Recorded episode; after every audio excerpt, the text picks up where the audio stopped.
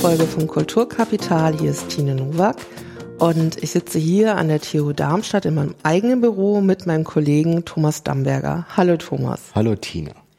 Ähm, wir sind beide wissenschaftliche Mitarbeiter hier im Institut für allgemeine Pädagogik und Berufspädagogik, insbesondere in der Medienpädagogik.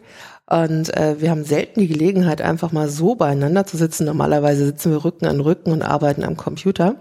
Aber heute möchte ich mich gerne mit Thomas unterhalten und zum einen über sein schon hinter ihm liegendes Dissertationsprojekt und zum anderen an der Habil, an der er arbeitet.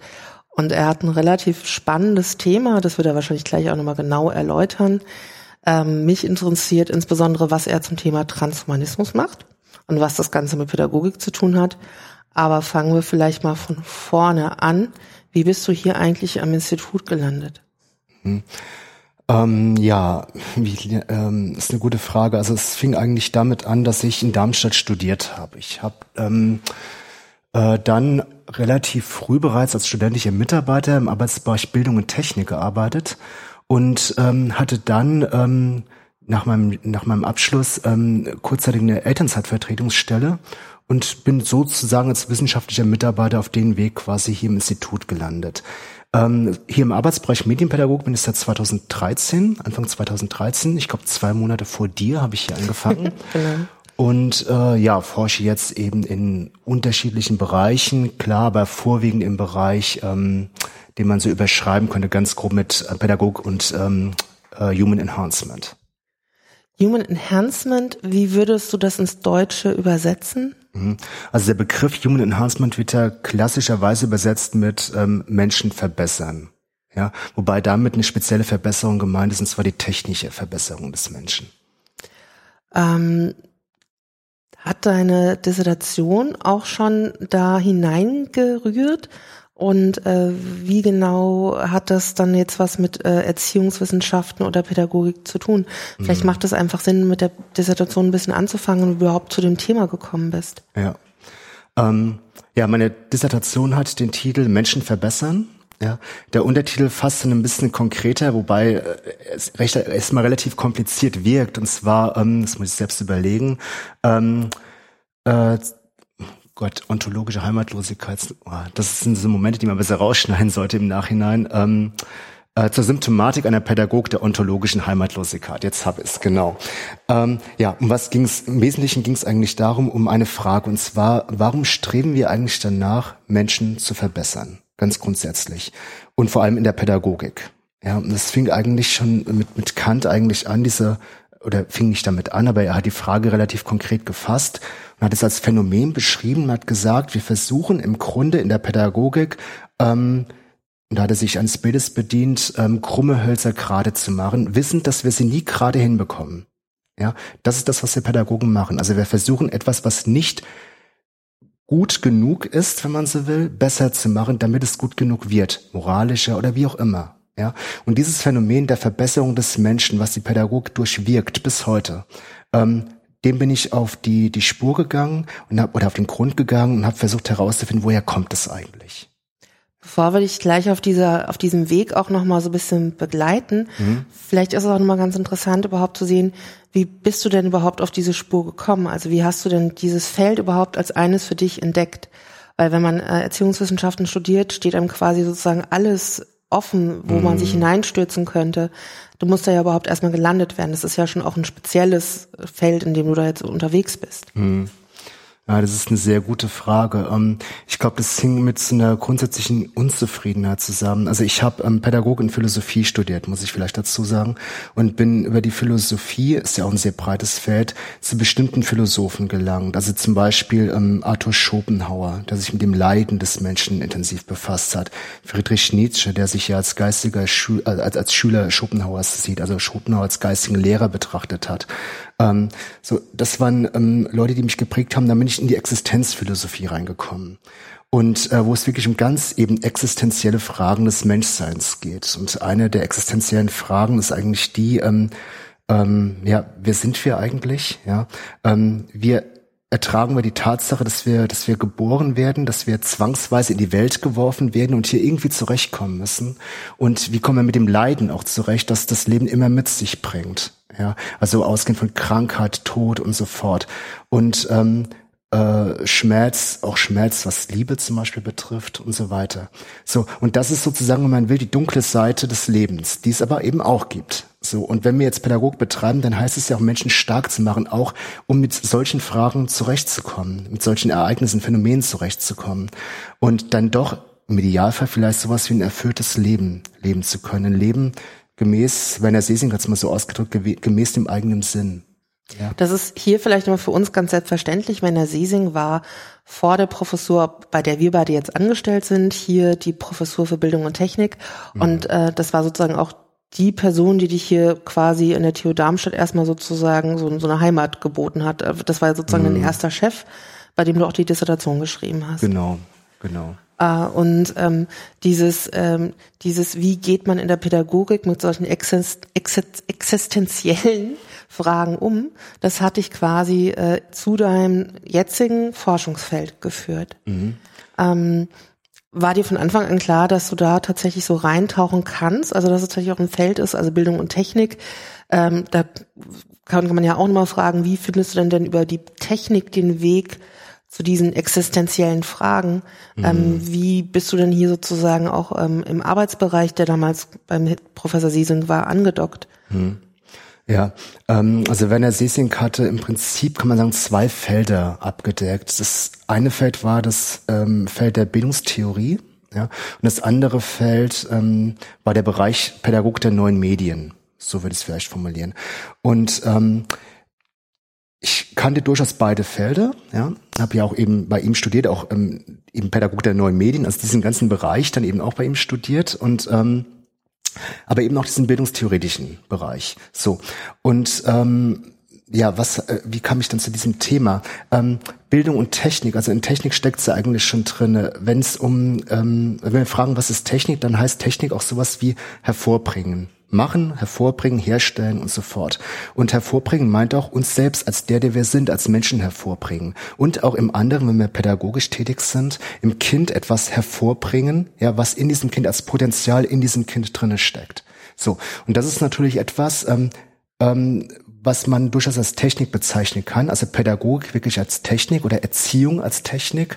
Bildung wäre dann auch eine Form der Technik und eben auch die ja, klassische Technik ist jetzt äh, der falsche, also das Wort klassisch passt nicht ganz, aber das, was man vielleicht so klassischerweise umgangssprachlich als Technik bezeichnet, eben ähm, technische Geräte, das können Computer sein und dergleichen, aber eben auch ähm, Dinge, die technisch hervorgebracht werden, wie Neuropharmaka beispielsweise, wie Brainchips beispielsweise, äh, solche äh, Dinge auch zu nutzen, um etwas im Menschen hervorzubringen, was so noch nicht da ist oder was nur als Möglichkeit da ist, aber noch nicht wirklich da ist. Und konntest du dann da quasi mit Kant und ähm, sozusagen das Holz gerade machen, anschließen? Also sozusagen das sozusagen der Punkt, wo du andocken konntest? Mhm. Also sozusagen Psychopharmaka, um das Holz gerade zu machen, um mehr Leistung zu, er, zu erbringen? Mhm. Oder wo ist da der Weg äh, die Vernunft nach Kant? Ja, ähm, ich habe mich, muss man dazu sagen, jetzt nicht nur mit ähm, Psychopharmaka und dergleichen befasst. Das ist eigentlich etwas, was eher schon in die Bildphase dann reinkommt. Okay. Ja. Spielt aber in der Dis auch schon ein bisschen eine Rolle. Da ging's, ähm, die Dissertation ist eigentlich, wenn man so will, in drei Teile gegliedert nicht nur, wenn man so will, die ist in drei Teile gegliedert. Mhm. Der erste Teil ähm, befasst sich eigentlich mit, der, mit, den, mit den ontologischen, also den seinsmäßigen Ursachen für das Streben des Menschen nach Verbesserung. Also woher kommt das? Warum sind wir als das, was wir sind, unvollkommen, lückenhaft, mhm. mangelhaft. Und warum wollen wir diesen Mangel eben beseitigen? So, das ist der erste Teil. Der zweite Teil ist, wenn man so will, der ähm, biotechnische Teil, wo ich dann die biologischen Ursachen untersucht habe. Also auch äh, so ähm, aus der Biologie herkommende Versuche, den Menschen zu verbessern, zum Beispiel indem man Eugenik betreibt. Also Eugenik meint im Prinzip ähm, äh, zu schauen, was sind gute Gene, ja, oder gute Eigenschaften in, in Menschen, wie kann ich die züchterisch, also menschenzüchterisch wirklich hervorbringen? Und hat man das auch in ähm, unter äh, Gesichtspunkten verschiedener ähm, auch pädagogischer Theoretiker eben angeschaut. Und im dritten Teil habe ich dann ähm, das Phänomen versucht, in die Gegenwart reinzuholen, also auch die aktuellen ähm, erziehungswissenschaftlichen Ideen auch aufgegriffen, aber auch Leute wie zum Beispiel Peter Sloterdijk, ja, der sich mit Fragen des, der Menschenzucht, des Menschenparks, hat das genannt, eben befasst hat. Also hat man eben noch das eben angeschaut. Und ähm, ja, ich, vielleicht ist man so weit. Ich gebe jetzt einfach mal den Ball zurück. Ja. Das heißt, also bist du am Ende auch wieder in die aktuelle oder gegenwärtige Philosophie reingegangen und hast dir angeguckt, wo das dann mit deinem Thema zusammenfasst. Im Prinzip ja. Also im Prinzip endet die das mit der ähm, ähm, mit der Situation, dass wir ähm, Menschen auf die gegenwärtige Gesellschaft natürlich immer vorbereiten müssen. So und ähm, das Wort Verbesserung und Optimierung, das spielt nun mal in der gegenwärtigen Gesellschaft eine ganz wesentliche Rolle. Ja, die Frage ist nur, was verbessern wir da? Also verbessern wir wirklich dahingehend, dass wir unsere Moralität zum Beispiel verbessern, unsere Einsichtsfähigkeit verbessern, ähm, oder verbessern wir uns dahingehend, dass wir den Anforderungen eines Marktes ja, ähm, in diesem System, das ein kapitalistisches System ist, ähm, dass wir Menschen dazu also führen, dass die Anforderungen, dass sie die an, den Anforderungen des Marktes besser entsprechen. Ja, dass sie also ihren Wert, ihren ökonomischen Wert verbessern. Und da ziehen natürlich dann neuropharmakologische Mittel, aber eben auch verschiedene Formen des Human Enhancement, also der technischen Verbesserung, durchaus eine wichtige Rolle.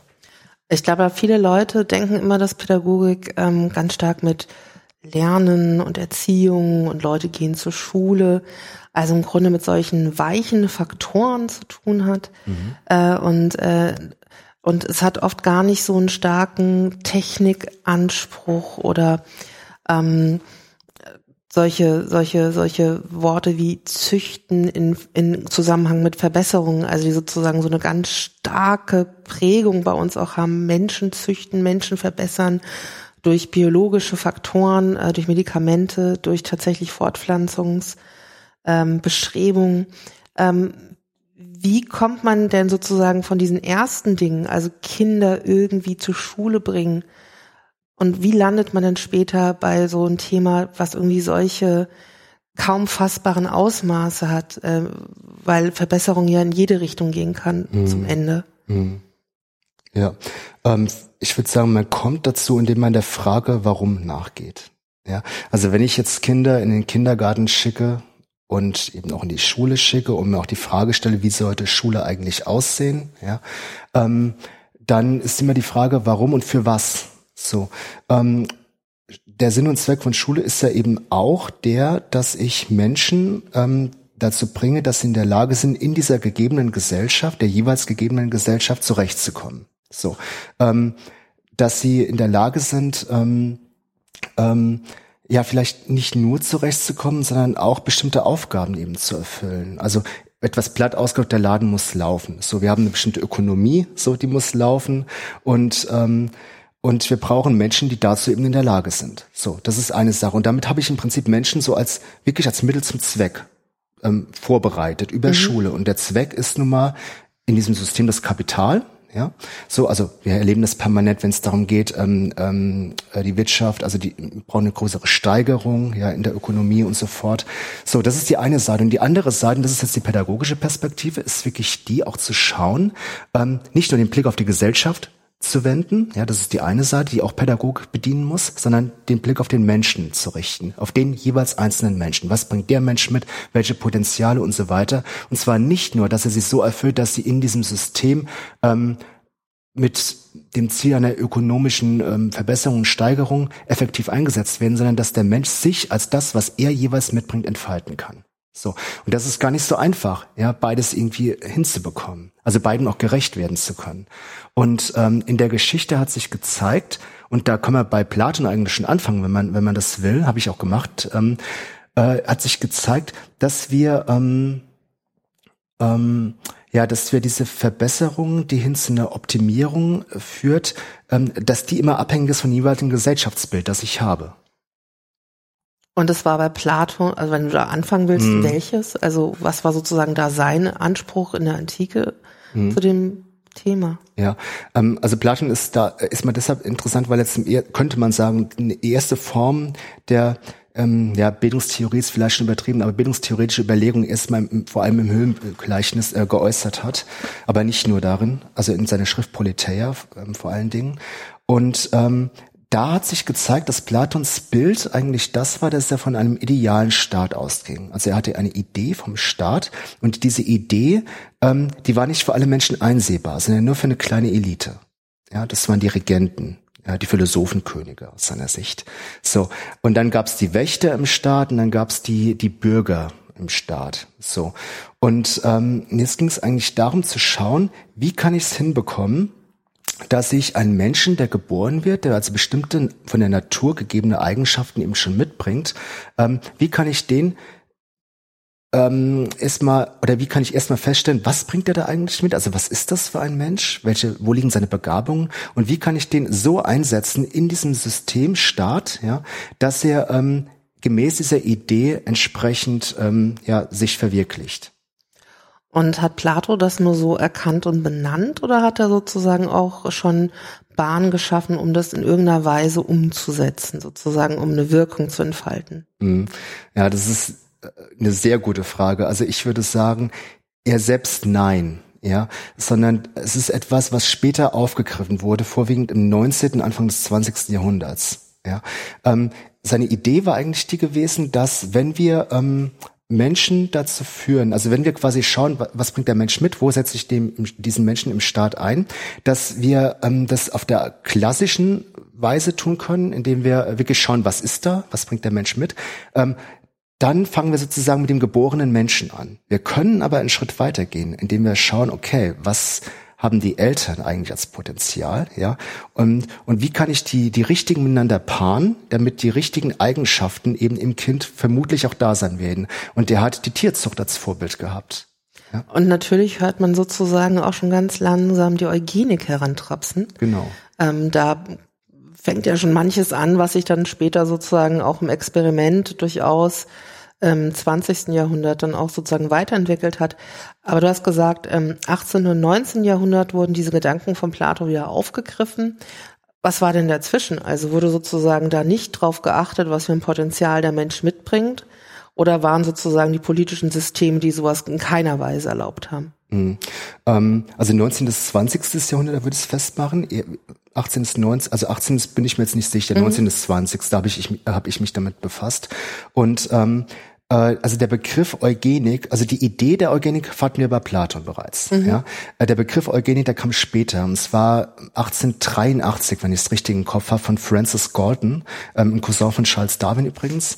Ähm, der hat den Begriff Eugenics, also Eugenik, geprägt. So. Und ähm, und da wurde es dann ähm, unter so einer gesellschaftlichen Perspektive interessant. Also wirklich, seine Idee war eigentlich die gewesen, dass wir schauen, okay, wie kann ich eine, eine möglichst gesunde Gesellschaft schaffen, eine, eine Gesellschaft, die sich ja eben sukzessive verbessert, ja, und nicht verschlechtert und nicht degeneriert. Also es war die Gefahr der Degeneration offenbar da. Aber ähm, du hast 18. Jahrhundert angesprochen, das ist auch richtig. Und zwar ähm, 1798, also spätes 18. Jahrhundert. So gab es einen, Aufsatz von ähm, ähm, Thomas Malthus, hieß dieser Mensch.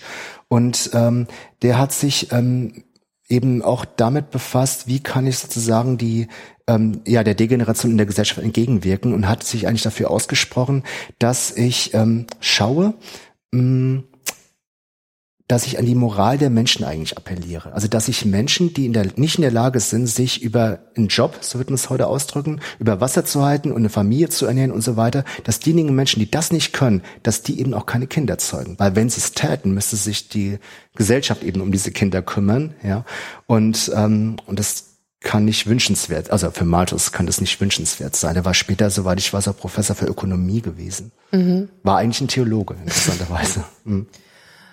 Ich weiß, was Kant ganz zentral für vieles ist, also nicht nur für das, was wir heute unter Vernunft kennen, sondern auch, mhm. ähm, ich weiß, dass du dich auch hier in der Lehre immer wieder äh, intensiv mit Kant auch beschäftigst. Du machst, lehrst ja auch Bildungstheorie. Mhm. Ähm, der greift ja, denke ich, dann auch sozusagen auch nochmal dieses, äh, dieses, äh, die Idee des äh, Menschen bilden und äh, auf. Also da wird es ja sozusagen erstmal auch ganz anders gefasst, wenn ich das richtig mhm. sehe welchen Einfluss hat diese Person oder diese Perspektive auf dein Thema? Ja, also Kant hatte sicherlich keine eugenische Perspektive. gehabt. Ja. ja. so muss man vorweg sagen. Und Kants ähm, Erziehungsmodell bestand eigentlich darin, dass er sich äh, die Frage gestellt hat, eben wenn wir erziehen, wozu erziehen wir? Ja, und er sagt, es kann eigentlich nicht so sein, dass wir Menschen für eine gegebene Gesellschaft erziehen. Das spielt auch mit eine Rolle, aber das darf nicht ausschließlich so sein, weil wenn die Gesellschaft eine schlechte Gesellschaft ist, ja, und wir hatten oft schlechte Gesellschaften und wir haben möglicherweise auch jetzt eine schlechte Gesellschaft, das ist eine große Frage, ähm, äh, dann ähm, wäre das ja unmenschlich. So. Und, ähm, und seine Perspektive war die, dass er ein utopisches Moment in die Erziehung reingebracht hat. Das schaut so aus, dass er sagt, okay, Erziehung hat verschiedene Stufen, Disziplinierung, Kultivierung, ähm, Zivilisierung und am Ende steht die Moralisierung. Und der moralische Mensch soll derjenige sein, der nicht nur seine persönlichen Interessen hier verwirklicht, ja, und das auch möglichst gut macht, sondern das soll ein Mensch sein, der wirklich ja im Prinzip nach einem äh, kategorischen Imperativ handelt. Also wirklich das tut, von dem er wollen kann, dass das, was seine, seine, seinem Tun zugrunde liegt, also seine, sein Wollensprinzip, seine Maxime, so nennt er es, eine ist, die jeder haben könnte. Also im Grunde, äh, was du nicht willst, was man dir tut, das fügt auch keinen anderen zu. Ja. Also, Im Prinzip, also etwas vereinfacht, aber im mhm. Wesentlichen ist es das, ja. Genau. Und ähm, das ist aber natürlich einfach, also sozusagen, das ist ja so ein moralisches Moment. Mhm. Äh, und du hattest ja vorhin gesagt, du bist eigentlich bei den Existenzialisten so auch gestartet aus der Philosophie. Mhm. Und das ist ja auch sowas, was vielleicht auch, also ich, in der, ich begreife die, da gibt es dieses große duale Prinzip zwischen Dasein und Sein. Und äh, so ein moralisches Moment würde ich jetzt eher stärker in diese Seinsschiene, sozusagen etwas, was einem so zugrunde liegt. Mhm. Und äh, die Eugenik wäre ja im Grunde das, also das Dasein ist das, was ich jetzt hier so körperlich bin. Das wäre eine Verbesserung deines Körpers und deines Daseins. Also ähm, oder sehe ich das ganz verquer? Mhm. Ja, ähm, ja, ich bin ja quasi Laie, also ich würfel nee, nee, ja alles zusammen. Das ist schon okay. Also ich finde, es ist mal gut, mit einem gesunden Menschenverstand erstmal an so eine Sache ran. Mhm. Das mache ich auch, ja. So, also ich bemühe mich zumindest, mit einem gesunden Menschenverstand ranzugehen. Ähm, nee, also äh, ähm, Vielleicht muss man vorweg sagen, also Existenzialismus und Existenzphilosophie ist nicht unbedingt dasselbe. Ja, also es gibt viele Existenzphilosophen, zum Beispiel Karl Jaspers, der hat sich massiv dagegen gewehrt, als Existenzialist bezeichnet zu werden. Ja, das war eine Vereinfachung, eine, eine ähm, ja Verflachung dessen, was was er als Existenzphilosophie versteht. Von daher muss ich sagen, ich komme eher aus der Existenzphilosophie, so, aber bin den Existenzialisten durchaus zugeneigt. Sartre, also Jean-Paul mhm. Sartre wird zum Beispiel ein Existenzialist, ja. Existenzphilosophen sind zum Beispiel Leute wie Martin Heidegger, ganz stark, Karl Jaspers, äh, Sören Kierkegaard durchaus, ja.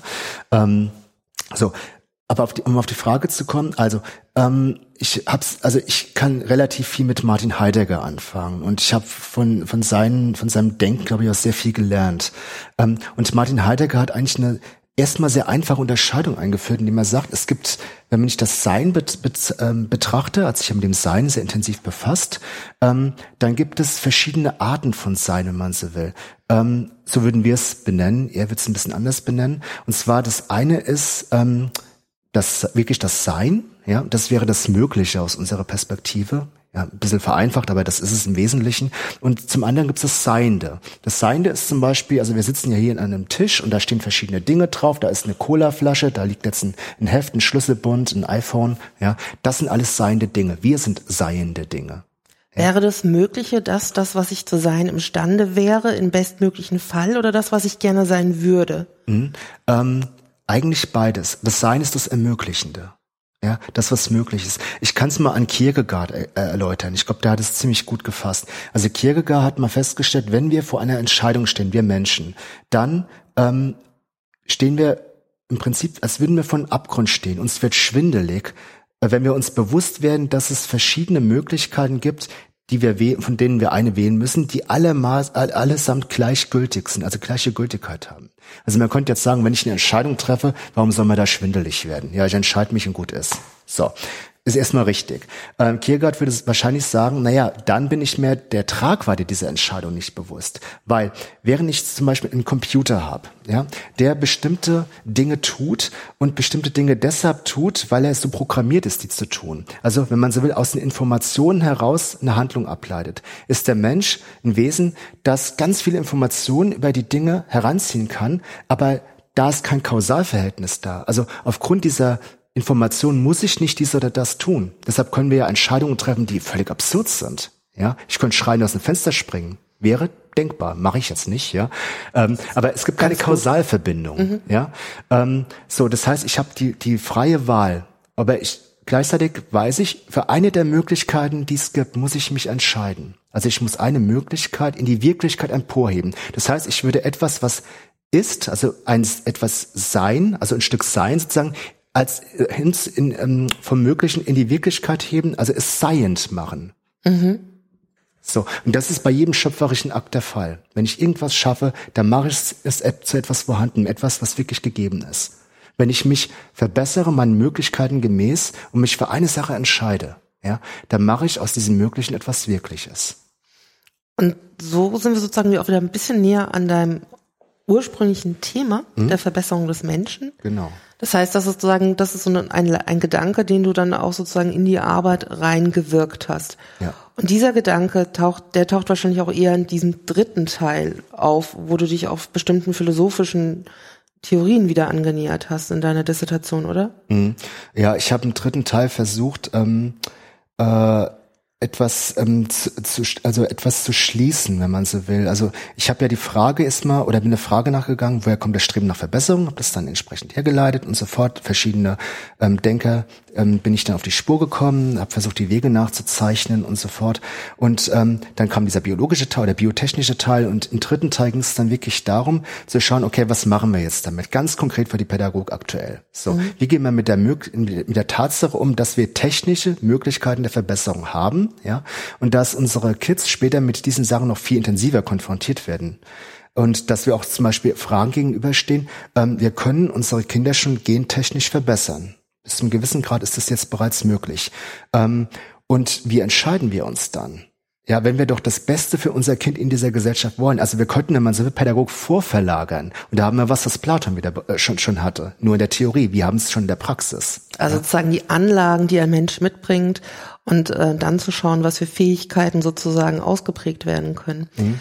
Ähm, bevor wir uns damit beschäftigen, äh, ich bin ja auch neugierig, du hast dich damit beschäftigt, äh, wie der Mensch verbessert werden kann, also äh, so das auch durch die Geschichte hergeleitet. Und natürlich hat jede Zeit unterschiedliche Antworten wahrscheinlich mhm. äh, zutage gebracht. Was sind denn die zentralen äh, Antworten, sofern man überhaupt das so verkleinern kann auf irgendwas Zentrales. Mhm. Also sozusagen die Erkenntnisse, die du am, am für dich nachvollziehbarsten oder die du am wichtigsten findest. Mhm. Also einfach mit dieser Ausgangsfrage, warum wollen wir uns verbessern? Mhm. Also wenn man äh, sich die Frage stellt, ähm, Darauf wolltest du ja erstmal raus. Also mhm. welche Antworten gab es in der jeweiligen Zeit, wie man denn mhm. den Menschen verbessert? Da muss man, glaube ich, eine Frage vorwegschieben, die ganz, ganz wesentlich ist. Ähm, was ist denn der bessere Mensch oder der optim optimale Mensch? Ja, und das war nicht immer gleich. Also ähm, da gab es ganz unterschiedliche Antworten drauf. Also ich würde mal sagen, in der Zeit des pädagogischen Jahrhunderts, das wäre das 18. Jahrhundert, ähm, da ging es, würde ich sagen, sehr klar um die moralische Verbesserung.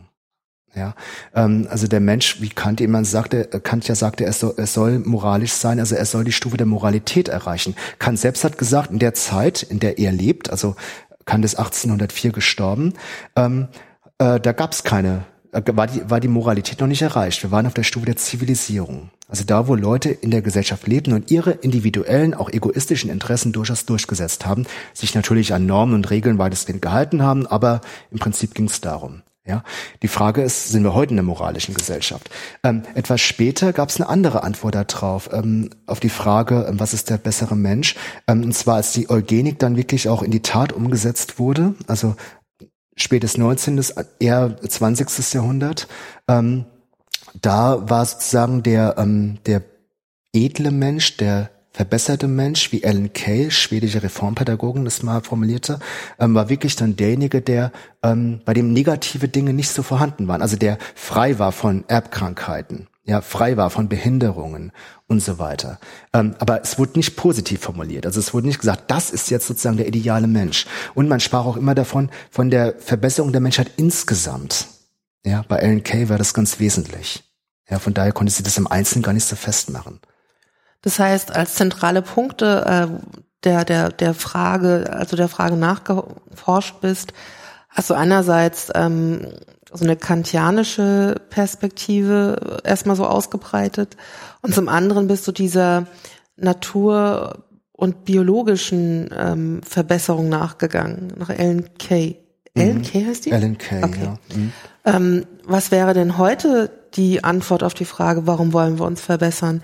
Ähm, hast du darauf auch äh, sozusagen schon eine Antwort wahrscheinlich nicht, aber was hast du denn da sozusagen an, an Fragen oder an, an möglichen Szenarien für dich entdeckt? Mhm.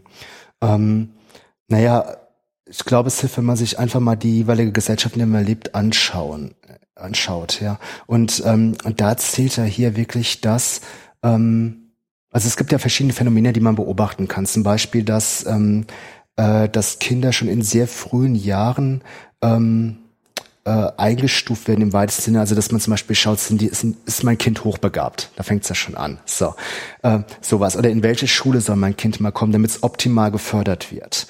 Oder damit es im Idealfall von anderen, also für, aus, mancher, aus Sicht mancher Eltern im Idealfall von anderen ferngehalten wird, die ähm, die Leistung des Kindes eventuell schmälern können, die es ablenken könnten und so weiter. Ähm, wenn man Erwachsene anschaut, dann zählt ja oft, ähm, da, oder stellt man fest, dass Leute höher angesehen sind, wirklich, die mehr Geld haben, also die mehr auf dem Lohnzettel stehen haben, die scheinbar mehr verdient haben. Ja, äh, das heißt, der ökonomische ähm, Standpunkt in der Gesellschaft, oder der, der ökonomische Rang, den man in der Gesellschaft einnimmt, der scheint ganz wesentlich zu sein. So. Ähm, das ist keine pädagogische Perspektive, um das vorweg zu sagen. Das ist eine, eine Sichtweise, die man feststellen kann in der Gesellschaft. Man will das Beste für sein Kind. Das Beste für sein Kind heißt aber scheinbar nicht, dass es ein glücklicher Straßenkehrer wird, sondern das Beste für das Kind heißt, dass es hier einen Job hat, wo es gut Kohle macht. Ja, ähm, wo es zumindest äh, sicher ist. So, wo es ein sicheres Einkommen hat, wo es nicht ähm, auf Hartz IV angewiesen ist und so weiter. Ja, ähm, das will man schon mal erreichen, also ökonomische, eine gute ökonomische Position.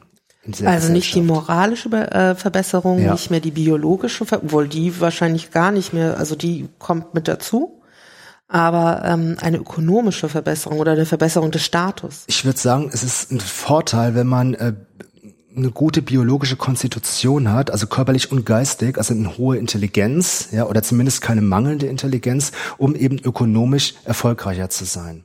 Und für diesen ökonomischen Erfolg, ich meine, du hast, du beschäftigst dich ja momentan mit diesen ganzen Fragen. Du guckst, wer ist da gerade und forscht in dem Bereich und was, was gibt's da für Forschung? Um ökonomisch erfolgreich zu sein, ist es denn tatsächlich die Intelligenz oder ist es auch äh, der Körper, Schönheit? Also was sind diese Faktoren, die denn momentan verbessert werden müssen, um mhm. das Ziel zu erreichen? Mhm.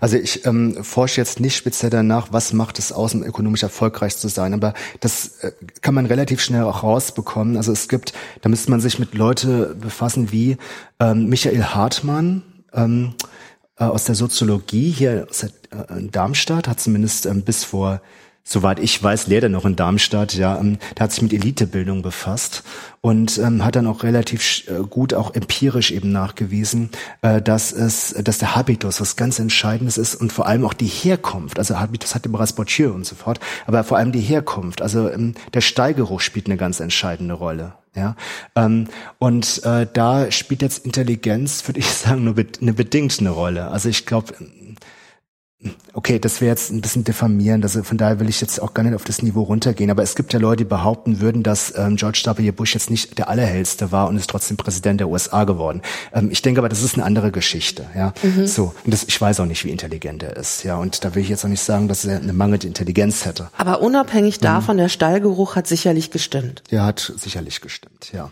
So, das spielt eine Rolle, ja. Ähm, gleichzeitig für die Aufsteiger in diesem System wäre es dann wichtig, also die zu sagen, das alles nicht haben, die müssen ja irgendwas anderes bieten können. Die müssen auffallen, könnte man sagen. Ja. Und, ähm, und ich glaube, um wirklich erfolgreich zu sein in diesem System, ähm, ja, was, was sind da die entscheidenden Momente? Also wenn es nicht der Steigeruch ist, ja, da würde ich schon sagen, also da geht es wirklich darum, die Nachteile auszuschließen. Ja, also ein Kind hat schlechtere Chancen, wenn es eine Behinderung hat. So. Das ist zum Beispiel ein Moment, hat schlechtere Chancen, wenn, wenn es nicht so funktioniert, wie es funktionieren soll. Also beispielsweise, wenn ein Kind in der Schule verhaltensauffällig wird, ja, ähm, dann ähm, neigt man ja heute sehr schnell dazu zu sagen, okay, das Kind hat ADHS, das Kind braucht Ritalin und wenn es Ritalin nimmt, dann sind die Symptome der ADHS nicht mehr so stark oder gegebenenfalls gar nicht mehr vorhanden, solange es eben Ritalin nimmt. Ja, heilen tut das dann nicht. Und ähm, dann ist das etwas, was anschlägt in diesem System. Also viele Eltern wollen ja das Beste für ihr Kind und neigen dann eben dazu, ihrem vermeintlich verhaltensauffälligen Kind dann eben Ritalin zu geben. Und da zeigt sich sowas. Also da ist sozusagen, ähm, da geht's, wenn es da wirklich um die ökonomische Verbesserung geht, dann heißt es wirklich nicht aufzufallen, auch nicht mit vermeintlichen oder realen Krankheiten aufzufallen.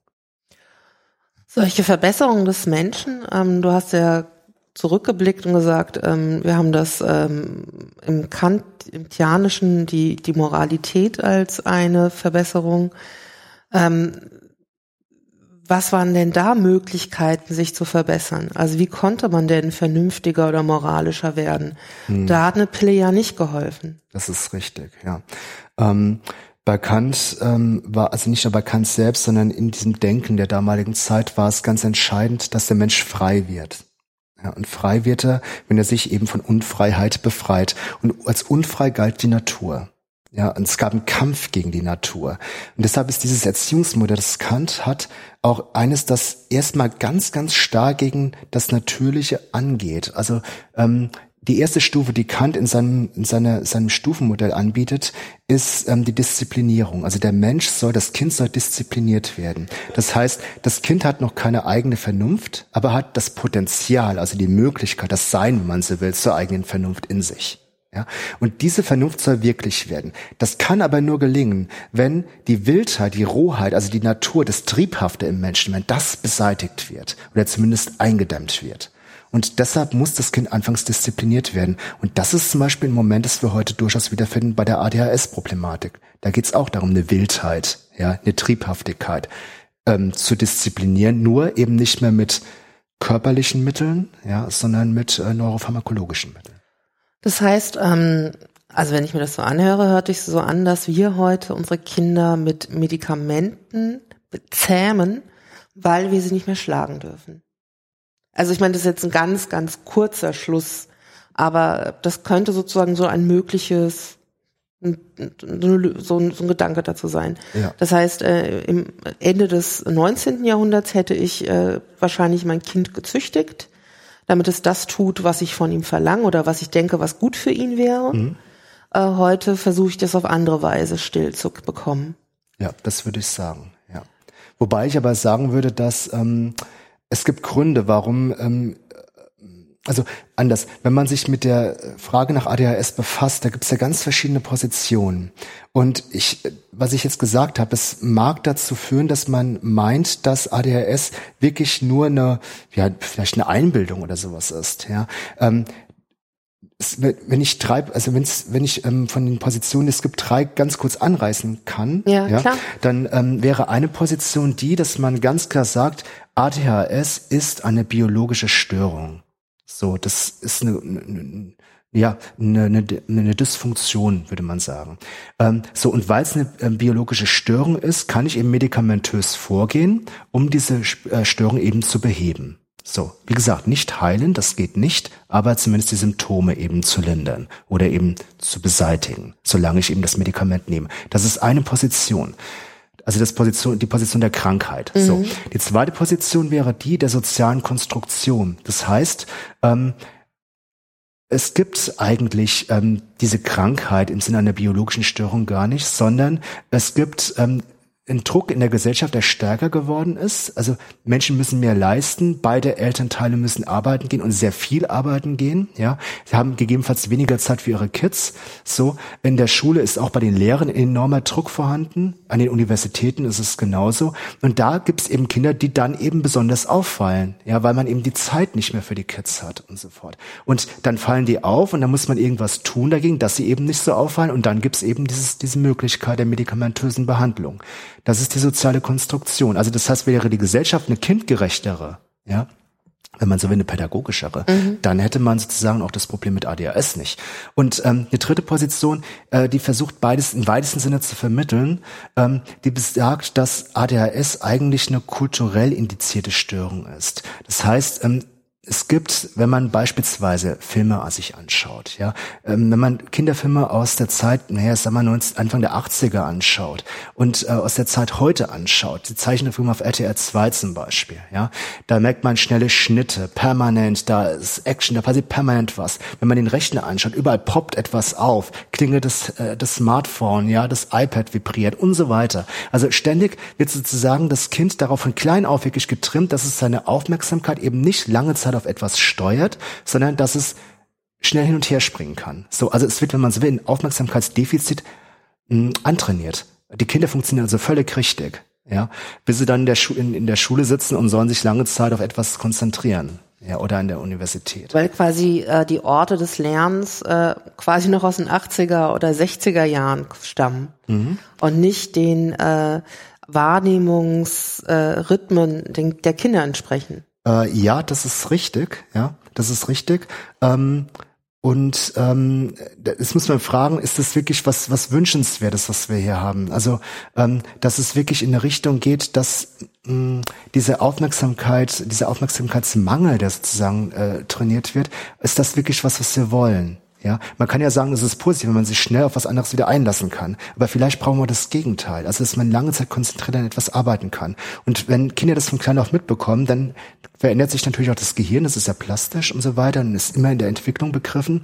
Und dann funktionieren sie eigentlich völlig richtig gemäß dem, was sie was sie können sollen. Nur wenn sie dann plötzlich was anderes können sollen, also lange Zeit sich eben auf etwas konzentrieren, dann können sie das natürlich nicht. Und dann gelten sie als ähm, ADHS krank, es, in Anführungszeichen. Ich kann ja genauso sagen, die Lehrer funktionieren falsch. Das ist richtig. Und da gibt es ja auch wirklich äh, ähm, auch Menschen, die sich damit befassen, die also auch Lehrer bilden und die sagen, okay, Lehrer, ihr seid in der, selbst als Lehrer, wenn ihr schon ein paar Jahre im Geschäft seid, ähm, mit einer bestimmten äh, mit bestimmten auch didaktischen und methodischen Vorstellungen an die Sache rangegangen, also an die Sache Kind, ähm, also Sache unterrichten, so ist besser, mhm. rangegangen, ähm, die nicht mehr zeitgemäß ist, weil eben Kids so aufwachsen mit Smartphones und Computer und so weiter, ja. Und äh, da müsste man den Unterricht verändern. Die Frage ist, will man das? Und da würde ich sagen, da stehen wir von der großen Gefahr, weil ich glaube, es ist ein großer Wert, sich lange mit etwas befassen zu können, um ähm, Kritik an etwas üben zu können, ja. Und dass die Kritikfähigkeit nachlässt, wenn wir überschwemmt werden mit allen möglichen Informationen und ständig unsere Aufmerksamkeit auf was Neues richten können müssen. Aber ich meine, das ist ja, glaube ich, ähm, das Dilemma, also ich meine, das, das generelle Dilemma, vor dem wir ja auch gerade stehen. Also dieses eine, muss man sich der Schnelligkeit der Zeit anpassen oder muss man die Schnelligkeit der Zeit an ein erwünschtes Lerntempo anpassen? Und äh, da sind, glaube ich, auch viele einfach extrem ratlos, weil wie will man, also selbst man wollte, dass wir jetzt sozusagen einen Weg finden, Langsamkeit zu lernen oder Langsamkeit zu leben, also um sozusagen auch Ruhe in sich selbst zu finden. Wie kriegt man das hin, ohne sozusagen das andere zu verbieten? Weil das Verbieten ist ja dann auch immer etwas, also es ist schwierig, wenn man einfach etwas per se verbietet, weil es mhm. unter Umständen auch schon gleich eine Form des Widerstands erzeugt. Mhm sondern ähm, hier könnte man sozusagen, jetzt wäre natürlich toll, wenn die Vernunft so da, wenn wir alle so vernunftgeleitet wären und erkennen würden, es wäre eigentlich für uns besser, wenn wir ähm, sozusagen hier auch mal Pausen machen und uns auf Dinge einlassen können. Die ist aber ja nun auch nicht unbedingt äh, auch so da. Also da müsste man mhm. sozusagen ja auch erstmal die Möglichkeit haben, dass alle so vernünftig sind und äh, dass man das ohne Verbote oder äh, Richtlinien einführen kann mir selber ist ganz unklar, wie man das hinkriegen kann, wenn, das ist ja genau das, wo wir auch gerade stehen, auch in der Medienpädagogik. Mhm. Also die einen, die gerne was verbieten wollen, die anderen sagen, wir lassen uns doch anders probieren. Mhm. Und beide wissen nicht genau, beide Richtungen wissen nicht genau, was jetzt äh, das Richtige ist. Mhm. Oder wie man es überhaupt erreichen kann. Ja, genau. Und deshalb bräuchten wir eine kritische Medienpädagogik. Ja. Ich glaube, da musst du kurz, kurz mal erzählen, was diese kritische Medienpädagogik ist. Die fußt ja auch was. Also das ist sozusagen, es gibt ja schon was, auf was du dich bezieht. Kritische Pädagogik wahrscheinlich. Mhm. Ähm, naja, also um ehrlich zu sein, ähm, ist die Kritik, die ich in der Medienpädagogik bisher gesehen habe, ähm, so, dass ich sie ähm, oder anders formuliert, die Medienpädagogik hat eine Tendenz, die Kritik, die sie übt, gut zu verstecken. Ja? Die Stimmen sind nicht unbedingt besonders laut. Ähm, also ich glaube, sowas müsste hergestellt werden. Ja, und das müsste, glaube ich, herkommen, also würde ich jetzt sagen, aus einer wirklich kritischen Bildungstheorie auch herkommen. kommen. Also wo es wirklich darum geht, ähm, also ich kann jetzt in zweierlei Weise an so eine Sache rangehen. Ich kann affirmativ sein, also bejahend sein, ja. Dann wäre das so, dass ich die Kinder stark mache für dieses System, wie wir es vorfinden. Dann haben wir die Stufe der Zivilisierung, die Kant bereits hatte, dann haben wir die aber auch gleichzeitig nie überwunden. So, und dann werfe ich, um es mal ganz hart auszu, äh, äh, auszudrücken, dann werfe ich die Kids, die hier rauskommen, ähm, aus diesem Schulsystem, aus dem Universitätssystem, dem Markt zum Fraße vor. Weil am Ende dieses Systems steht das Kapital und nicht der Mensch. Es ist ein unmoralisches System. So, im Kantschen Sinne wirklich unmoralisch. Nicht nur im Kantschen Sinne, es ist unmoralisch. Ähm, Kapitalismus und Moralität geht nicht. Ähm, damit ich sowas überhaupt feststellen kann, muss ich die Zeit und die Muße haben, mich mit sowas zu befassen. So, wenn ich jetzt ähm, Kids zum Beispiel fit mache für alle möglichen, für den Umgang mit Medien zum Beispiel, um es mal ganz einfach zu formulieren, dann kann ich das in verschiedener Weise machen und zwar so, dass sie es wirklich können, also dass sie anwendungsbezogen wirklich fit sind. Das ist die eine Seite. Ähm, wenn ich aber weitergehen will und will am Ende sowas wie eine Kritik hinbekommen, also dass in den Menschen ein kritischer Umgang mit neuen Medien heranwächst, dann ist es nicht nur ein kritischer Umgang dahingehend, dass das Ding, dass ich es verstehe und auseinandernehme gedanklich, damit es besser funktioniert, sondern wofür soll es denn funktionieren? Ja, was will ich denn damit wirklich erreichen? Und dann wirft mich das immer wieder zurück auf die Frage, was will ich in dieser Welt erreichen? Und dann kommen wieder existenzielle Fragen, wer bin ich? Und wie kann ich das, was ich bin, in dieser Welt verwirklichen? Und dann stelle ich vielleicht fest, dass ich ähm, dass ich vielleicht mich so gar nicht verwirklichen will, dass ich gut in diese Welt, so wie sie ist, reinpasse, sondern dass die Welt auch ein Problem darstellt. Ja, und dann komme ich zu ganz wirklich aus System, ähm, äh, systemkritischen Fragen und auch gefährliche Fragen für das System. Und da würde ich behaupten, ähm, da gehen wirklich das Schulsystem und das Universitätssystem, also das Bildungssystem insgesamt im Moment Hand in Hand. Und da kann, ist auch die große Gefahr der Medienpädagogik, dass sie sich, ähm, äh, dass sie auch da hier die Hand ausstreckt, ähm, dass ähm, wir immer mehr in immer kürzerer Zeit leisten sollen und dann wirklich zum Denken nicht mehr kommen. Also gedacht wird das schon, aber zu dem wirklich hinterfragenden, kritischen Denken, ähm, zum wesentlichen Denken, äh, da würden wir dann nicht mehr hinkommen. Das ist eine große Gefahr. Aber ich meine, das ist ja interessant. Ich meine, ähm, ähm, normalerweise denkt man immer, ähm, die Fragen der Gesellschaft werden eher in der Soziologie, von mir aus auch in der Philosophie bedacht. Mhm. Und eigentlich ist es so, dass du über die Medienpädagogik, die ja so eine kleine kleine Blume in der Wissenschaftslandschaft, eine ganz, ganz kleine und ein bisschen auch versteckt blühende Blume ist, ja. ähm, dass du sozusagen auch über diesen Weg eigentlich ganz zentral sagst, wenn man das eigentlich gerade, also gerade stehend machen wollte, müsste man auch das System von Grund auf kritisch denken. Das heißt, einfach auch Gesellschaft verändern wollen. Ja. Was eigentlich auch so Tugenden sind, die wir ja aus diesen eher 68er Generationen noch kennen. Also wo sozusagen tatsächlich an Veränderungen, dann aber Veränderung der Gesellschaft äh, gedacht wird. Mhm. Also da ist auf jeden Fall doch so eine ganz große Tradition des kritischen Denkens, wo das auf jeden Fall herkommt. Ähm, das Thema, mit dem du dich aber quasi momentan beschäftigst, also zumindest so wie ich das äh, fasse, ist, ist aber so, dass, ich meine, du beschäftigst dich ja damit, ähm, wie der Mensch verbessert wird und die Verbesserungen, mit denen oder von denen ich glaube, die du dir anguckst, sind ja die, einen Menschen zu verbessern, so dass er der sich ähm, immer schneller werdenden Gesellschaft anpasst.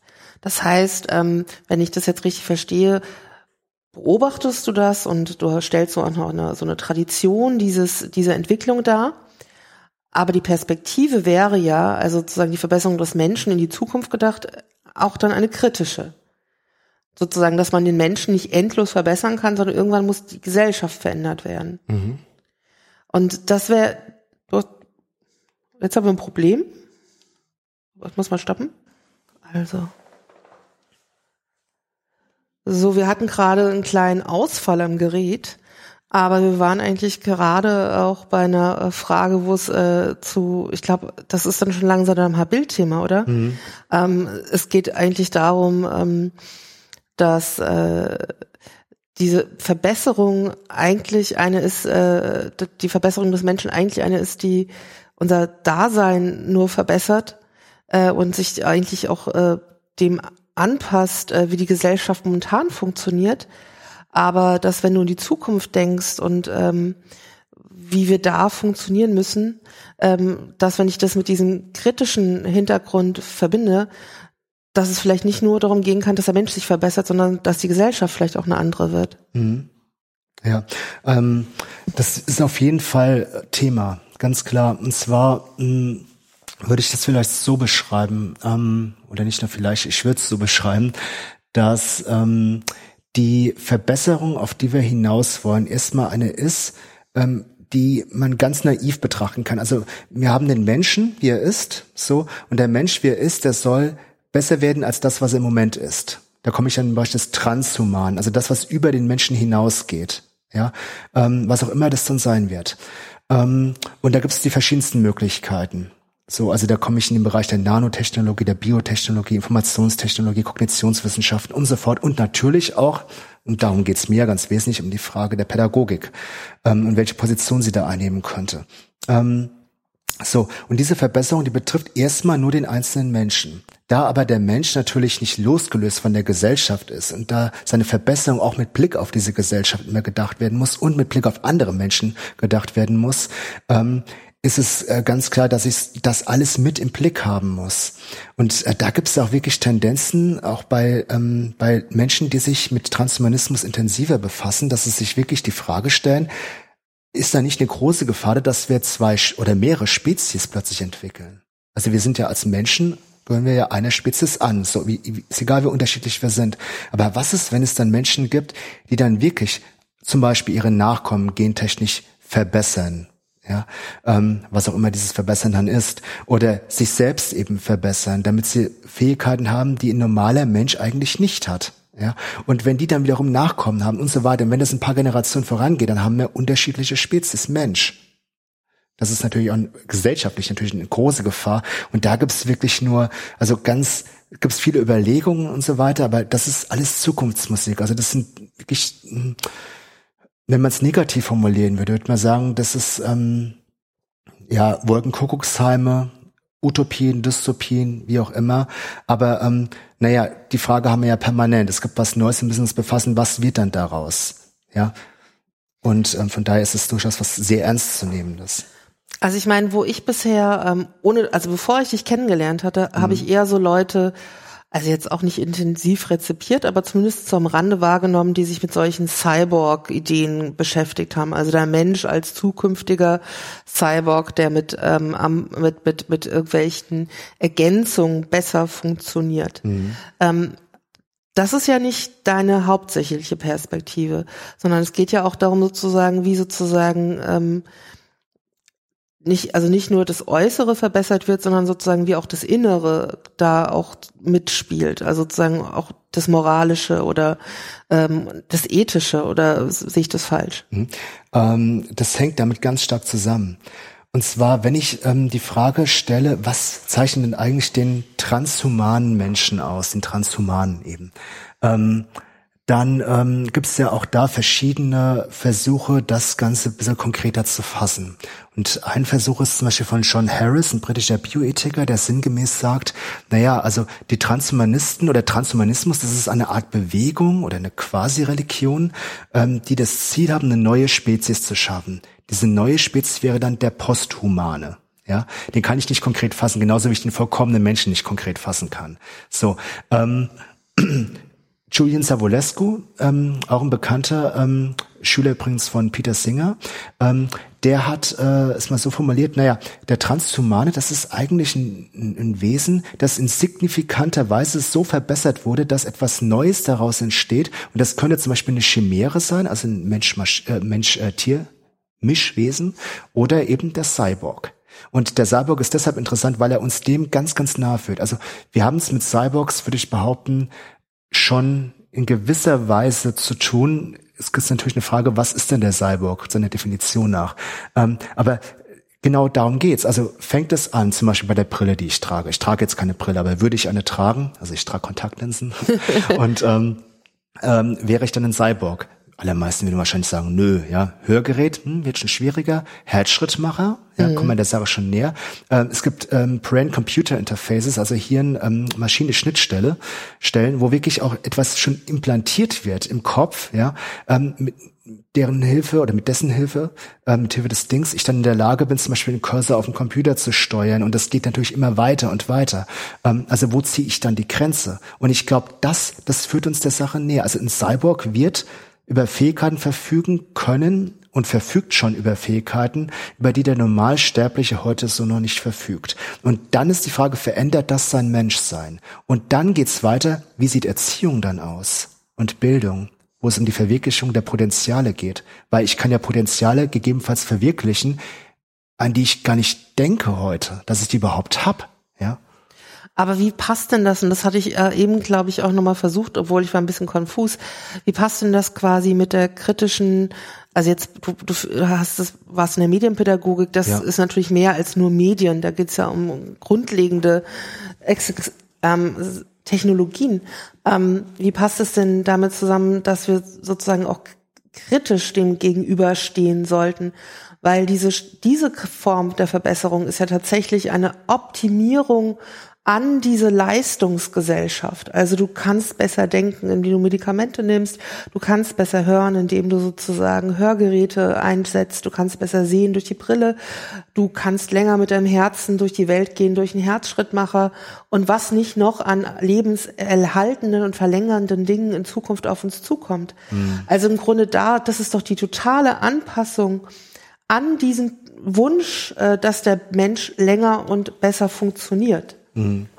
Und eigentlich kann die Gesellschaft das ja gar nicht wollen, weil sind nicht auch diese verbesserten und verlängerten Menschen nicht auch Kostenfresser?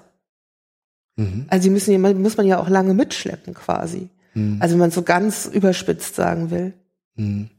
Also dir geht's quasi um die kritische Dimension. Welche genau, die du formuliert hast. Mhm. Ähm, wie löst sich die denn da ein? Also weil du folgst ja eigentlich dann in Zukunft ein Thema, wo du guckst, wo führt dann diese totale äh, Verbesserung und das ist ja ein Folgen des, also momentan des kapitalistischen Systems, also mhm. die Leute effizienter, besser, schöner, äh, länger leben zu machen. Obwohl mhm. das mit länger leben, weiß ich nicht, ob das tatsächlich das kapitalistische äh, erfüllt, aber ähm, und andererseits forderst du ja ganz immens so eine kritische Perspektive auf uns und unsere Nutzung von Geräten ein. Mhm.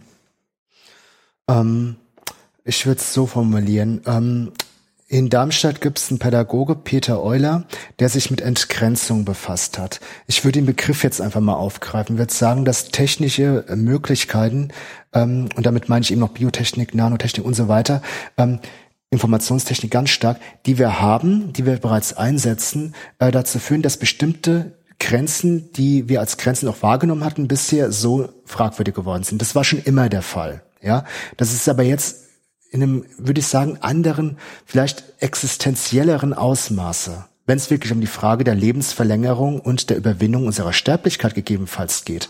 Das ist noch Zukunftsmusik, aber da wird ja geforscht in diesen Bereichen. Ja, so. Ähm, dann haben wir wirklich ähm, also dieses Phänomen der Entgrenzung und dann haben wir wirklich dieses Phänomen, dass wir ähm, den Widerstand brauchen, um auf uns selbst zurückgeworfen zu werden. Und dieser Widerstand scheint quasi wegzugehen, wenn man so will. Der geht, der entrückt uns gewissermaßen. Ähm, in der Bildungstheorie ist es so, dass wir den Widerstand brauchen, um uns selbst in Erfahrung bringen zu können. Humboldt hat das, finde ich, sehr schön damals herausgearbeitet. Ähm, so. Musst du ganz mal kurz erklären, was Humboldt herausgearbeitet hat? Ja, also ähm, Humboldt hat in seiner Theorie der Bildung des Menschen, ähm, muss ich kurz überlegen, ich glaube 1793, also spätes 18. Jahrhundert, ähm, wurde es ähm, verschriftlicht, ähm, hat er im Prinzip folgenden Gedanken gehabt, hat gesagt, okay, also was ist eigentlich, was zeichnet Bildung denn eigentlich aus? Und, ähm, und er hat so ein paar Momente aufgezeichnet. Er hat gesagt, naja, der Mensch ist erstmal sowas wie eine primitive Kraft. Ja, und diese Kraft, die stößt auf etwas, auf Widerstand, der Widerstand der Welt. Ja, und ähm, wenn diese Kraft auf diesen Widerstand stößt, dann erfährt sie sich an diesem Widerstand. Also sie holt sich reflexiv ein. Da findet also Reflexion statt. Und in dem Moment, in dem sie sich reflexiv einholt, hat sie zwei Momente der Fremdbestimmung erfahrbar gemacht. Und das ist eigentlich erstmal das Gegenteil von Bildung. Ja, wir sagen in der Pädagogik Fremdbestimmung, das ist eher Erziehung, ja, und Selbstbestimmung, das ist eher Bildung. Ähm, so, jetzt hat er das Ding ja Theorie der Bildung des Menschen genannt und hat es mit der doppelten Fremdbestimmung zu tun. Doppelt ist sie deshalb, weil die Welt ja fremd ist. Die war ja da, bevor er da war. Ja, und die Anforderungen der Welt, die sind auch schon da. Ähm, und das zweite fremdbestimmte Moment ist die eigene Kraft. Die habe ich nicht gemacht. Wir sind alle zwangsgeboren. Das war keine Wahl, die wir hatten. Ja. Und ähm, so, jetzt habe ich also diese doppelte Fremdbestimmung. Wie soll da Selbstbestimmung draus werden? Also wie soll Bildung möglich sein? Und da sagt Humboldt, aufgrund der Tatsache, dass wir uns im Leben immer entscheiden müssen, dass wir etwas tun müssen. Ja, selbst wenn ich eben, wie ich vorhin ähm, etwas flapsig formulierte, aus dem Fenster springe, ist es auch eine Entscheidung, die ich treffe, mhm. dass ich mein Leben eben beende. Also ich muss die Entscheidung treffen und das ist ein selbstgewählter Akt, da hebe ich sozusagen die doppelte Fremdbestimmung auf, auf eine andere Ebene. Das ist, wenn man so will, eine dialektische Figur, die er da entwickelt hat. Ähm, so, und das brauche ich sozusagen, also ich brauche immer den Widerstand, um mich selbst in Erfahrung bringen zu können, um dann bestimmen zu können, wer bin ich als Mensch. Und das ist ganz entscheidend bei dieser Frage nach der Kritik, in Anbetracht der, des ähm, Human Enhancement und des Transhumanismus. Ähm, die Kritik ist quasi oder entwickelt sich dann daraus, dass ich ähm, andere Möglichkeiten habe, die ich davor nicht habe, die mein Menschsein betreffen und ich mir die Frage stellen muss, wie will ich leben und wie will ich, dass die Menschen um mich herum leben an, angesichts der technischen Möglichkeiten, die wir haben, angesichts dieser enormen Entgrenzung, die wir haben. Mhm. Ich kann das sehr einfach denken, indem ich sage, na ja, also ich will länger leben, ich will gesünder sein, ich will bessere Gene haben und ähm, will schöne Smart Drugs, also Medikamente nehmen, die mein Leben erleichtern. Kann ich machen, ja. Aber dann muss ich mir auch die Frage stellen, wie will ich leben? Ja, was ist für mich Menschsein? Mhm. Und dann muss ich natürlich letztlich zwangsläufig mir auch die Frage stellen, wie will ich leben angesichts der Tatsache, dass da eben auch noch andere Menschen leben, dass die ja Menschen sozusagen nicht so hervorgehoben sind wie, also im Grunde wäre das ja fast so eine Art Zweiklassengesellschaft. Und es gibt die Leute, die sozusagen aus ihr, aus sich, sich also aus ihren naturgegebenen Möglichkeiten leben. Mhm. Und äh, unter denen muss man ja auch leben. Also mhm. außer es gibt quasi dann so Inseln der Glückseligkeit, mhm. die mit der anderen Welt nichts mehr zu tun haben. Ja, wobei man dann natürlich die Frage stellen kann, das haben wir permanent. Ja, also auch jetzt in, in diesem System, also wir leben hier in einem Land, wo es uns wirklich wirtschaftlich wirklich den allermeisten zumindest gut geht. Ja, ähm, ob es würdevoll ist, ist eine andere Geschichte, aber uns geht's trotz allem insofern gut, dass wir essen und trinken und, und alles Mögliche haben, egal wie arm wir sind. Ähm, bis auf wenige Ausnahmen sicherlich. Ähm, in, in anderen sehr armen Ländern ist es nicht der Fall. Ähm, da habe ich aber schon die unterschiedlichen Klassen und ich habe in diesem System unterschiedliche Klassen. Es ist ein Unterschied, ob ich ein, ein, eine feste Stelle habe, die unbefristet ist, ja, wo ich wirklich sicher leben kann und von dem von von von dem Geld auch gut leben kann und mir da wirklich keine großen Gedanken machen muss, oder ob ich ähm, in der Situation bin, dass ich ständig von einer kleinen Stelle zur nächsten mich hangeln muss und hoffen muss, dass ich irgendwie über die Runden komme und sehe eigentlich kein Ende. Ja. Aber das ist doch ganz interessant. Also ich meine, als ich noch studiert habe, ähm, da war Bourdieu tatsächlich auch noch äh, relativ zentral, zumindest so in der Kulturanthropologie. Und man hat aber auch gesagt, man darf das alles nicht mehr so genau nehmen, weil heutzutage die Geschichte des Habitus hat sich doch sehr verändert. Es ist nicht mehr so prägend, wie das damals noch war. Das ist eher so, dass wir das auch überwinden äh, und der Habitus nicht mehr sozusagen so essentiell ist. Mhm. Ähm, aber wenn, wenn man den Weg, den du beschreibst, weitergeht, dann ähm, haben wir schon wieder also eher den Weg zurück, sondern also also dann gibt es eine Natur verbessert, also einen naturverbessernden, also kein Habitus, aber genauso das, was du auch vorhin gesagt hast mit Stallgeruch. Also du kannst dir quasi um dich herum eine Aura, ein Schutzschild, eine eine eine Blase äh, von Gleichgesinnten schaffen und du hast wieder äh, Dinge, die Gesellschaften unterteilen. Mhm. Das habe ich sicherlich, ja. Und da würde ich aber sagen, das ist jetzt nichts, was durch Transhumanismus oder Human Enhancement neu kommt, sondern das ist etwas, was sich dadurch verstärkt, was deutlicher wird. So, aber das ist kein neues Phänomen, das habe ich permanent, ja. Ähm, aber ich würde sogar, ich würde es eher in eine andere Richtung lenken wollen. Und zwar wieder zu dieser Frage nach der Kritik ähm, oder auf diese Frage einzu, äh, eingehen wollend. Ähm, ich glaube, das Kritische betrifft auch die Tatsache, was machen wir da eigentlich? Ja, und da kommen wir wieder zur Technik. Technik ist, hat ja diese verschiedenen Dimensionen, die übrigens Heidegger auch sehr, sehr schön herausgearbeitet hat. Und eine Dimension ist eben die des Hervorbringens Eine andere ist die des Machens und eine dritte die des Herstellens. Das sind Unterschiede. Mhm. Ja. Ähm, und ähm, wenn ich beispielsweise ein, ein Kind erziehe, so, und habe jetzt, ich manipuliere das nicht, in, also nicht insofern, dass ich die Gene manipuliere oder es mit irgendwelchen Sachen, Medikamenten füttere, ähm, die es nicht braucht, sondern ähm, ich schaue mir dieses Kind an und, ähm, und entdecke dann Dinge an diesem Kind. Also ich sehe etwas, was, was dieses Kind so noch nicht, selbst noch nicht sehen kann. Also was jeder Lehrer, die Erfahrung, die eigentlich jeder Lehrer macht, jeder gute Lehrer zumindest, ja, jede Kindergärtnerin, ähm, jeder Erzieher. Ähm, ich sehe also da etwas in diesem Menschen und was dieser Mensch nicht sehen kann und ich will das hervorbringen. Das mache ich, indem ich ihm das immer wieder spiegel ja, diese, die Stärken immer wieder spiegel, das Gute, das Kreative immer wieder spiegel, dass dieser Mensch es selbst entdecken kann. Und so kommt der Mensch, wenn man so will, aus sich selbst heraus, zu sich selbst, aber über den anderen Menschen nur. Also es ist ein, wirklich ein, ein Vermittlungsakt letztlich. Ja, so das ist eine Sichtweise, die ich habe. Und wenn ich diese Sichtweise habe, dann würde ich sagen, dann habe ich einen hohen Respekt vor dem unverfügbaren Moment im anderen.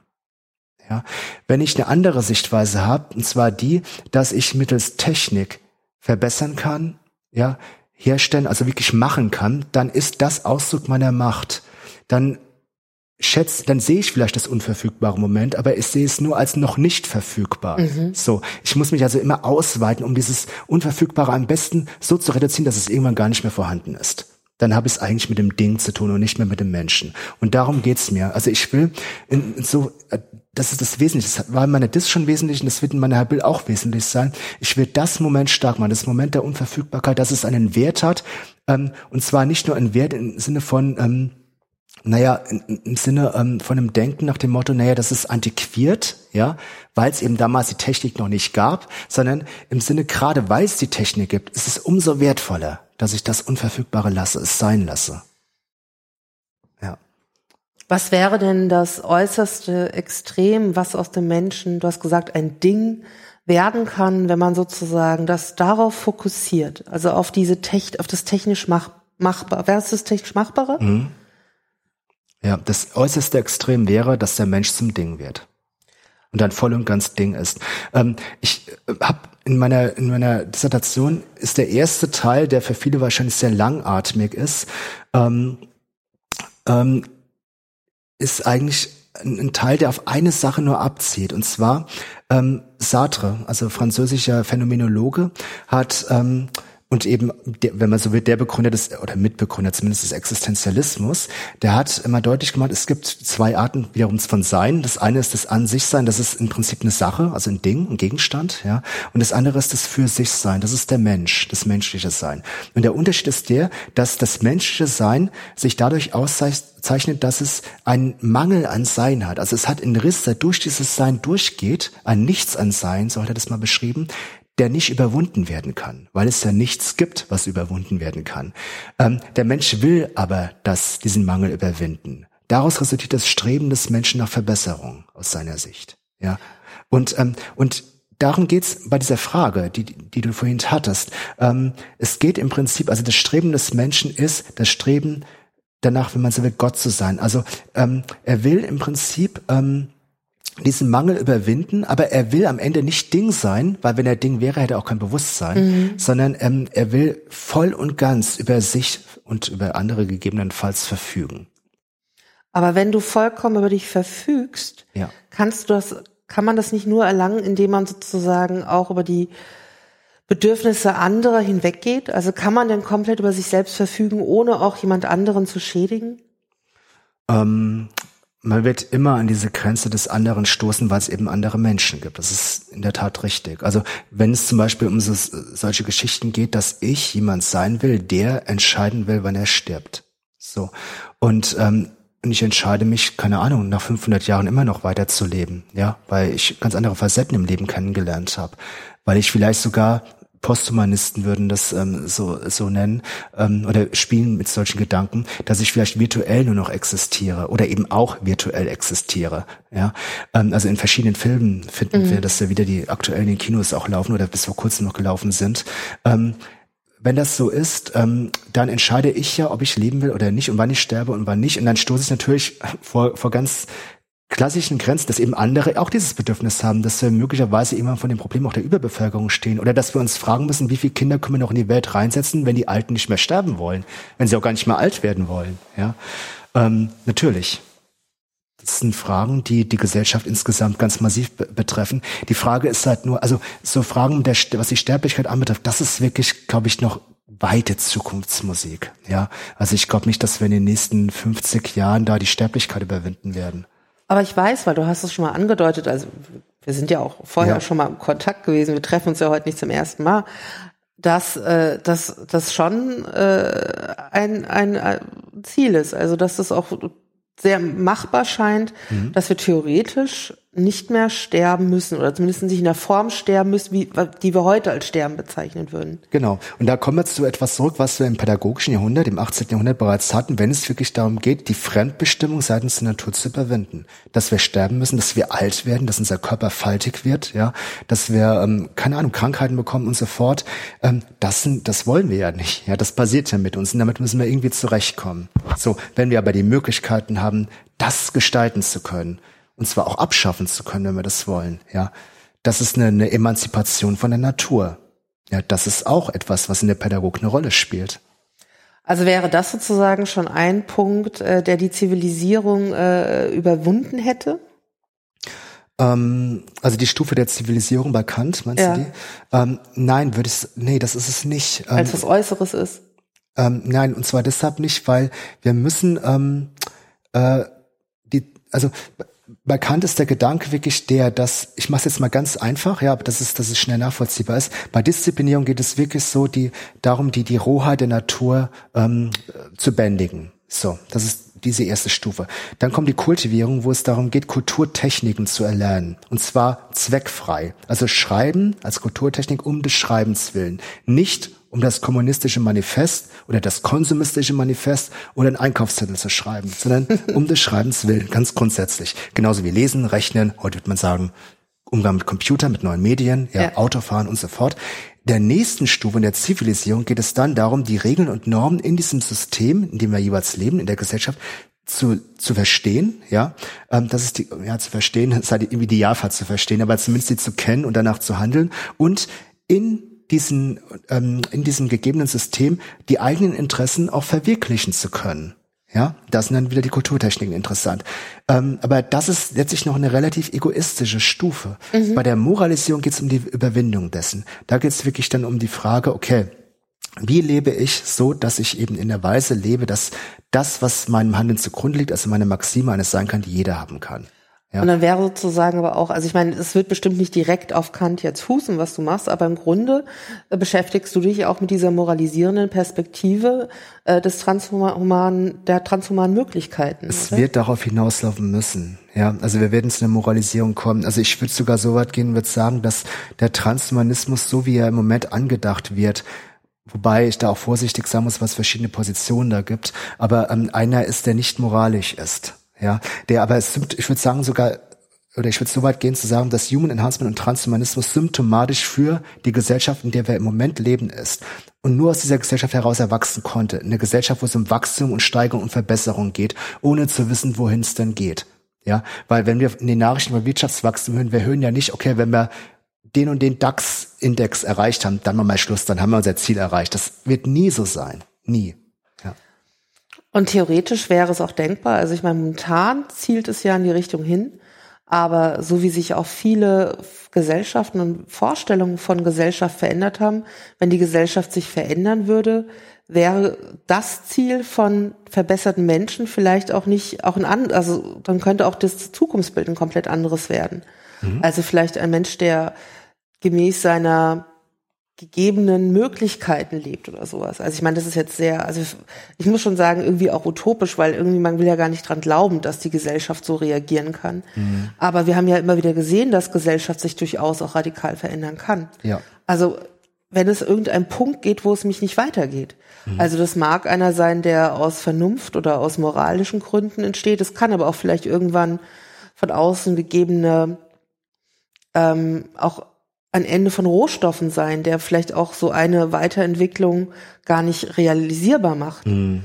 Weil äh, das, wenn ich das so richtig sehe, funktioniert es ja auch nur, wenn die Technologie auch sofort besteht und sich weiter so entwickeln kann, oder? Mhm, ganz genau, ja. Ähm, das ist auch genau die Frage. Also es wird ähm, so, wie es läuft, nicht lange weitergehen können. So. Und das erleben wir ja auf, auch auf global, auf politischer und militärischer Ebene aktuell ganz, ganz stark, wo es um die Situation halt in der Ukraine geht und das, ähm, und die Krieg, also ich kann es nicht anders formulieren, die Kriegstreiberei, die im Moment im Westen hier stattfindet gegenüber Russland. In Syrien haben wir ein ähnliches Phänomen. Letztlich geht es ja um diese Rohstoffe, die wir brauchen, damit dieses System noch etwas länger am Laufen gehalten wird. Und auch Krieg ist ähm, durchaus sehr nennenswerter ökonomischer Faktor. Ja, zum einen mache ich das andere, muss ich erstmal aufrüsten in dieser Phase, in der wir jetzt sind. Ja, der nächste Schritt ist, ähm, es findet ein Krieg statt, und danach muss ich wieder aufbauen. Also es ist eine, eine, eine super Situation für diejenigen, die davon profitieren. Und ähm, das ist die, die eine Gefahr, die wir haben, oder der Wirtschaftscrash, ja, ähm, das ist sozusagen, dass wir dann an, an gewaltig an ein Ende stoßen und dann notwendigerweise die, die da noch leben, umdenken müssen. Das ist die schlimmste Situation, die wir uns vorstellen können oder eher auch nicht vorstellen können. Die gute Situation, an die würde ich eher glauben wollen, ist wirklich die, und da kommt die Pädagogik und die kritische Pädagogik wieder ins Spiel, ähm, dass wir das, um was es wesentlich geht, wieder stark machen. So, und da müssen wir natürlich auch ganz klar das Bildungssystem ganz knallhart in Frage stellen, weil das führt uns nämlich dazu, dass wir zu diesem kritischen Denken einfach nicht mehr kommen, ja, sondern zum Funktionierenden. Und das ähm, kann es nicht sein. Und ähm, äh, und da, also es geht letztlich um eine Emanzipation von dem, was aktuell der Fall ist. So, das heißt nicht, ganz kurz, das heißt nicht, dass wir dann Transhumanismus und oder Human Enhancement über Bord werfen und sagen, okay, das ist eine kapitalistische Perversion, das kann es nicht sein, sondern im Gegenteil, das wollten wir ja immer schon, das steckt ja in uns drinne, sondern dass wir einen, einen, einen menschenwürdigen, menschlichen Umgang wirklich damit finden, wie auch immer der ausschauen mag. Aber ich glaube, das ist ja auch im Grunde das, das Schwierige an dessen, an dem du arbeitest, weil du ja im Grunde eine kritische Position versuchst zu formulieren, deren Umsetzung oder deren auch Fassbarkeit ja total schwierig innerhalb des Systems möglich ist, weil das mhm. System will ja das, was das System will. Und das geht ja momentan genau in die Richtung, die du befürchtest. Ja. Also das heißt, in deinen, in deinen Arbeiten steckt unter Umständen auch so eine Form der Unmöglichkeit drin, oder? Ich würde es Utopie nennen. Ja. Ja, das Utopie. glaube ich, Und ganz gut. Genau, aber diese Utopie, das ist das, was uns trägt. Also und ist das vielleicht auch der Spiegel, den wir brauchen, um irgendwas denken zu können? Also weil ähm, manchmal, also wenn du etwas formulierst, machst du ja etwas, was erstmal überhaupt sichtbar, mhm. was man überhaupt vielleicht denken kann. Also mhm. wäre das so eine so eine Hoffnung, die du da drin hast, oder ähm, glaubst du, es, es, es kann dir gar nicht mehr gelingen, als nur überhaupt die Utopie zu formulieren? Also ich würde sagen, es ist eine Möglichkeit, die wirklich werden kann, ja, wenn sie verwirklicht wird. Ähm, das haben wir mit allen Utopien. Und es gibt Utopien, die nicht Utopien geblieben sind oder die zumindest als regulative Idee gedient haben. Das ist Kants Idee. Also wir leben ja nicht in der moralischen Gesellschaft, offensichtlich nicht. Ja, aber nichtsdestotrotz ähm, leben wir in der Gesellschaft, bei der dieses moralisch als Utopie immer noch irgendwo wert. Ja, man merkt es an der Unzufriedenheit der Menschen, an, an den Träumen, die sie haben und die sie zum Ausdruck bringen. Da ist es da, ja, und das kann wirklich werden. Das geht. Also nicht, nicht eins zu eins, weil dann wäre wieder das Utopische weg. Dann mhm. hätte ich mhm. etwas verunmöglicht, wenn man so will. Ähm, es soll schon als Möglichkeit bleiben, aber als, als Leitstern und, und, und als Leitstern der etwas, ja, wenn man es bildlich ausdrückt, sowas wie ein Licht, das etwas Neues leuchtet, was ich dann sehen kann und ähm, dem ich dann folgen kann. Es gibt mal einen Student, ganz kurz, es gab mal einen Student hier, da war ich selbst noch Student gewesen, ähm, war ich Tutor und der hatte mal gesagt, die Uni war, ist ein kalter Ort. So. Das, mhm. ja, es gab einen anderen Zusammenhang, aber er hat es mal so beschrieben und ähm, dadurch nicht weiter studiert gehabt, ähm, leider. Und er hat recht, sie ist ein kalter Ort, wenn sie das utopische Moment verliert. Aber dann gäbe es kein Kant, dann gäbe es nie die Fragen, die wir uns jetzt stellen, ja, und so weiter. Und von daher will ich das wieder stark haben. Ich glaube, ähm, besser kann man hier aus dem Podcast gar nicht rausgehen, als quasi mit so einem offenen Ende, denn anders kann es nicht sein. Ich kann mir übrigens nicht vorstellen, dass du dein Habil in der kurzen Zeit schreiben kannst, in der du deine Disk geschrieben hast. Nee. Weil mir einfach so eine Utopie extrem komplex vorkommt. Also da wirst du mhm. bestimmt noch ein bisschen mit laborieren. Also letztlich ist es, glaube ich, auch nicht wichtig, ob das meine Habil wird, sondern es ist, glaube ich, wichtig, ähm, also wenn, ich habe sie erst eine kumulative Arbeit im, im Sinne. Also ähm, kumulativ bedeutet übrigens, dass man die sozusagen Stück, Stück für Stück schon vorab veröffentlicht und später dann als Ganzes nochmal abgibt. Ähm, ja. Aber ähm, es geht hier tatsächlich um das Denken, was damit verbunden ist, dass das gedacht und geschrieben wird, oder? Genau, genau darum geht es. Ja. Dann ähm, schauen wir äh, und was du schreibst, was du denkst und gucken, dass wir es lesen. Ich danke mir, ich danke dir. Das war auf jeden Fall ähm, erhellend. Also ich äh, krieg ja mit, was du machst und es ist immer, man kriegt immer nur auch hier am Arbeitsbereich so, so wie so mit der Taschenlampe werden immer nur so kleine Bereiche erhellt mhm. und auch nicht mehr konnten wir heute machen. Also das ist äh, sehr viel mehr, was, was, was wir, über was wir heute gar nicht reden konnten, was nicht in, weiß nicht, eine Stunde 30 oder so reinpasst, aber ähm, wir konnten mal ein bisschen davon erfassen. Dank dir. Ja, ich danke dir und ähm, auch für die Möglichkeit, hier mal ein paar Gedanken dazu äußern zu dürfen. Ja, dafür sind wir da. Tschüss. Tschüss.